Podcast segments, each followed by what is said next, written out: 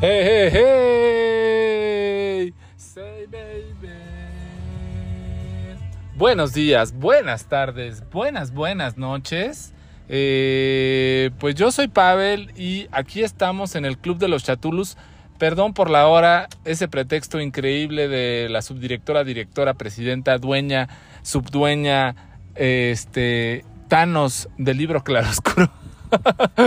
Me encantó, entonces perdonen la hora lo importante del libro Claroscuro es que es atemporal y el Club de los Chatulus, por supuesto, se tiene que escuchar de noche, de madrugada, cuando esté oscura, con focos rojos, con velas y con un poco de vino o algo en la sangre. Entonces espero que sea su caso y si no, pues bueno, esperemos que este libro que les traemos el día de hoy eh, pues les dé ganas de hacerlo. Es un libro de un autor que ya habíamos reseñado eh, y ahora llegamos con este segundo libro de él, que no es su segundo libro, sino es su tercer libro.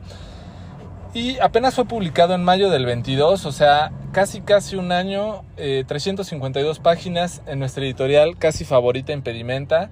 Eh, Graham, Graham McRae Burnett, este escocés de caso clínico, nació en Escocia en 1967 y bueno, pues este libro la verdad es que está muy padre, me gustó mucho. Eh, sí, eh, me recordó un poco eh, el título a, quién va dirigido, ¿no?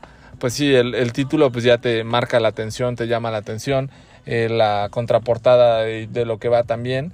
Entonces me recordó mucho de mis amigos psicólogos en mi época de recursos humanos este, y todas las terapias conductuales, TDAH y cosas así que decían y sus jaladas en las cuales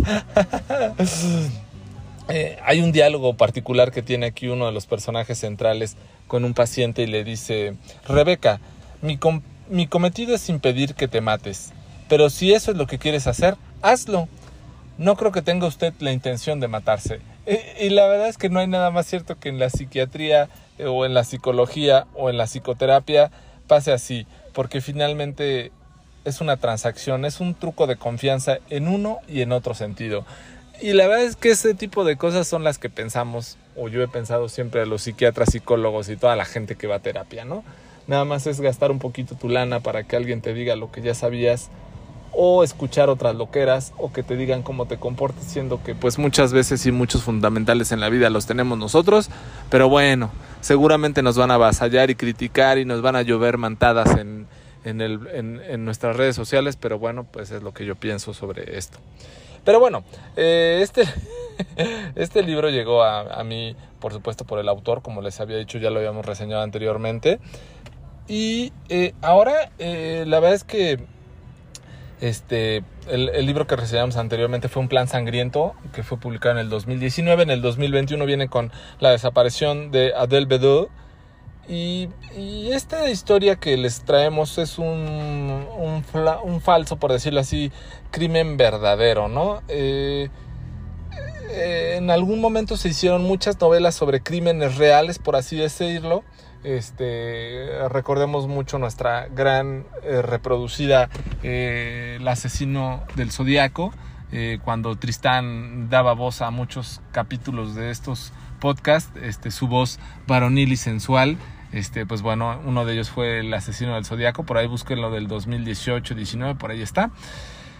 Y bueno, entonces, en este caso, Graham McRae Burnett se dedica a hacer como true un falso true crime o, falsos crímenes y, les da vida, ¿no? Y la verdad es que en el prólogo nos anticipa un poquito qué lo motivó a escribir esta novela, ¿no? Eh, cuenta el lector cómo recibió unos cuadernos eh, manuscritos de la hermana de Verónica, en este caso la persona eh, del crimen, pues, o bueno, que se suicidó aparentemente después de tener una sesión con su psicoterapeuta. Y la hermana pequeña de Verónica queda muy afectada por esta situación. Eh, y bueno, ella está convencida de que el asesinato eh, fue Bright White, el psiquiatra que la trata, y decide adoptar una personalidad distinta y se presenta en su clínica como Rebecca Smith, una chica con una personalidad totalmente opuesta a la de ella. Y ahora, caso que nunca nos había pasado, voy a tener que interrumpir un poquito esta reseña porque nos trae una visita una persona muy importante para nosotros. ¿Quién es usted? No quiere saludar, se parece a Candy, es su mamá de Candy. No quiere saludar, pero bueno, ahorita continúo con la reseña.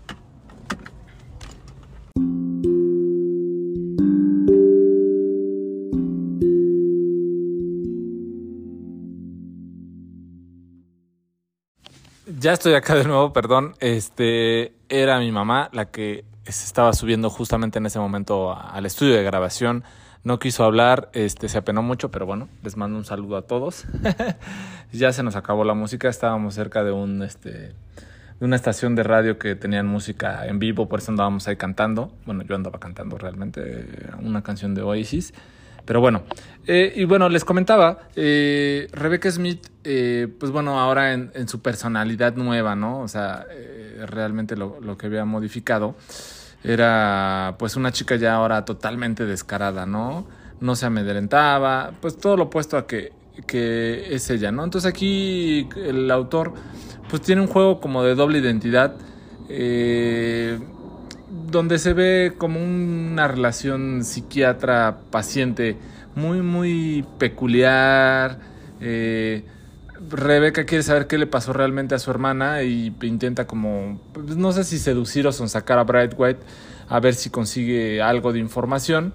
Y bueno, todo esto se va sabiendo por los cuadernos que dejó eh, Rebeca escritos y transmite pues su estado de ánimo, su visión acerca de lo que le está pasando y bueno, pues con la relación que tiene con Bright White estos cuadernos eh, eh, los arrastra, em, eh, intercala estos cuadernos, perdón, pues con Brightwhite, con la vida, por decirlo de Brightwhite, que es un personaje que, tiene mucha polémica. Este, se va viendo como la evolución del personaje de Brightwhite realmente. Y este personaje es tan extraño, Brightwhite, el, el terapeuta, que escribió dos libros y pues bueno, sus títulos este, pues dan como cabida a saber por qué no tuvo éxito, ¿no? Uno se llama Antiterapia y otro Mata al tuyo, ¿no? Eh, la verdad es que es un personaje pues con muy poca ética profesional, eh, muy sobrado de vergüenza con, cuando trata a sus pacientes con métodos pues muy, muy poquito ortodoxos. Eh, y bueno, la verdad es que todo deja ver una novela. La verdad es bastante interesante, la trama muy buena. Todo lo que hace este Graham, el autor, este, se desenvuelve muy bien, un poco similar al, al, libro anterior que reseñé de él. Este sí que se basa como en historias, como en anécdotas ya preescritas y que él solamente las está transmitiendo aparentemente. Y bueno, pues la verdad es que lo, lo consigue muy, muy bien. Eh, caso clínico, pues bueno, tiene todo de un thriller psicológico eh, totalmente. Eh, las conversaciones que tiene esta Rebeca con Braithwaite no tienen desperdicio, o sea, dejan de ver aparentemente a la paciente como enferma, que como tal no es la paciente, sino nada más este, bueno, la hermana de, de, Verónica es la que hace como que finge, ¿no?